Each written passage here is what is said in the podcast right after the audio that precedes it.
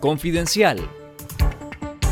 Esto es Confidencial Radio, las noticias con Carlos Fernando Chamorro y los periodistas de Confidencial y esta semana. Gestiones diplomáticas de la OEA con Daniel Ortega continúan en un punto muerto. Las gestiones del secretario general de la Organización de Estados Americanos, Luis Almagro, para convencer al régimen de Daniel Ortega de aceptar la visita de una comisión de alto nivel siguen empantanadas y sin respuestas por parte del gobierno nicaragüense. Fuentes vinculadas al organismo regional comentaron que hasta la fecha siguen sin tener una respuesta o una reacción concreta por parte del gobierno, pero las gestiones continúan. El 18 de diciembre, Almagro solicitó al Consejo Permanente de la OEA ampliar hasta mediados de enero el plazo para la entrega de un informe sobre las gestiones que hace con el gobierno de Nicaragua. El Consejo Permanente de la OEA aprobó el pasado 8 de diciembre una resolución urgiendo nuevas elecciones en Nicaragua. La OEA también estableció que el secretario general debería solicitar con urgencia una reunión con el gobierno de Nicaragua con el objetivo de acordar la realización de reformas electorales integrales. Guillermo Bell, quien fue asesor del exsecretario general de la OEA, Joao Baena Soares, opinó que la entrega del informe de Almagro después del 10 de enero, día de la toma de posesión de Daniel Ortega, no implica un endoso de legitimidad política a su régimen. La condición física y psicológica de los presos políticos detenidos en el nuevo Chipote continúa agravándose y varios de ellos han presentado desmayos y desorientación, alertaron sus familiares. Después de las visitas realizadas entre el 30 de diciembre y el 2 de enero, los familiares constataron que las vidas de los presos políticos siguen en riesgo.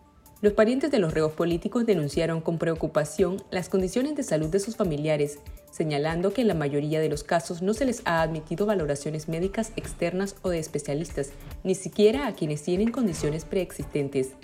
Entre algunos casos alertaron la pérdida de 90 libras de peso del dirigente político José Palé, quien ha sufrido desmayos, al igual que el exdiplomático Mauricio Díaz y el gerente del diario La Prensa Juan Lorenzo Holman. El abogado Roger Reyes ha sido sometido a confinamiento prolongado, por lo que sufre una profunda depresión, según su esposa Fernanda Guevara.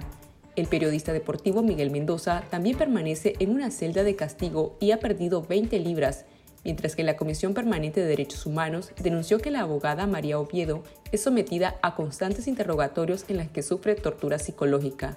El Centro Nicaragüense de Derechos Humanos demandó a las autoridades presentar al preso político Hugo Torres, quien presuntamente se encuentra hospitalizado. En nuestro sitio web confidencial.com.ni lea a detalle la situación de los presos políticos encerrados en el nuevo Chipote.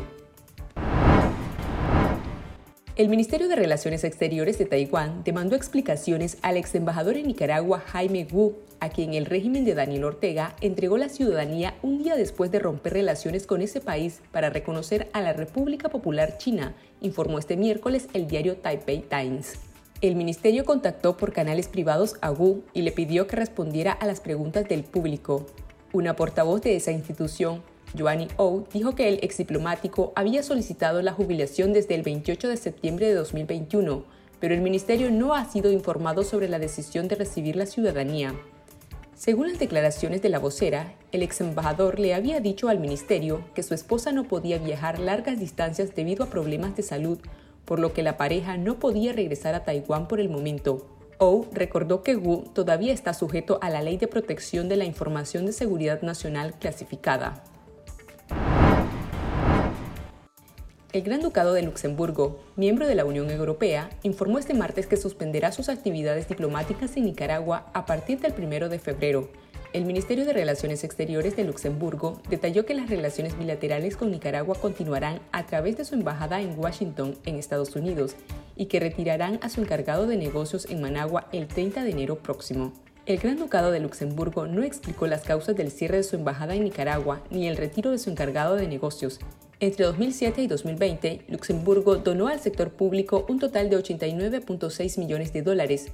Su apoyo se ha centrado en sectores como turismo, salud, programas de agua potable, seguridad alimentaria y la mitigación de las consecuencias socioeconómicas de la pandemia de la COVID-19 en las poblaciones más vulnerables del llamado corredor seco.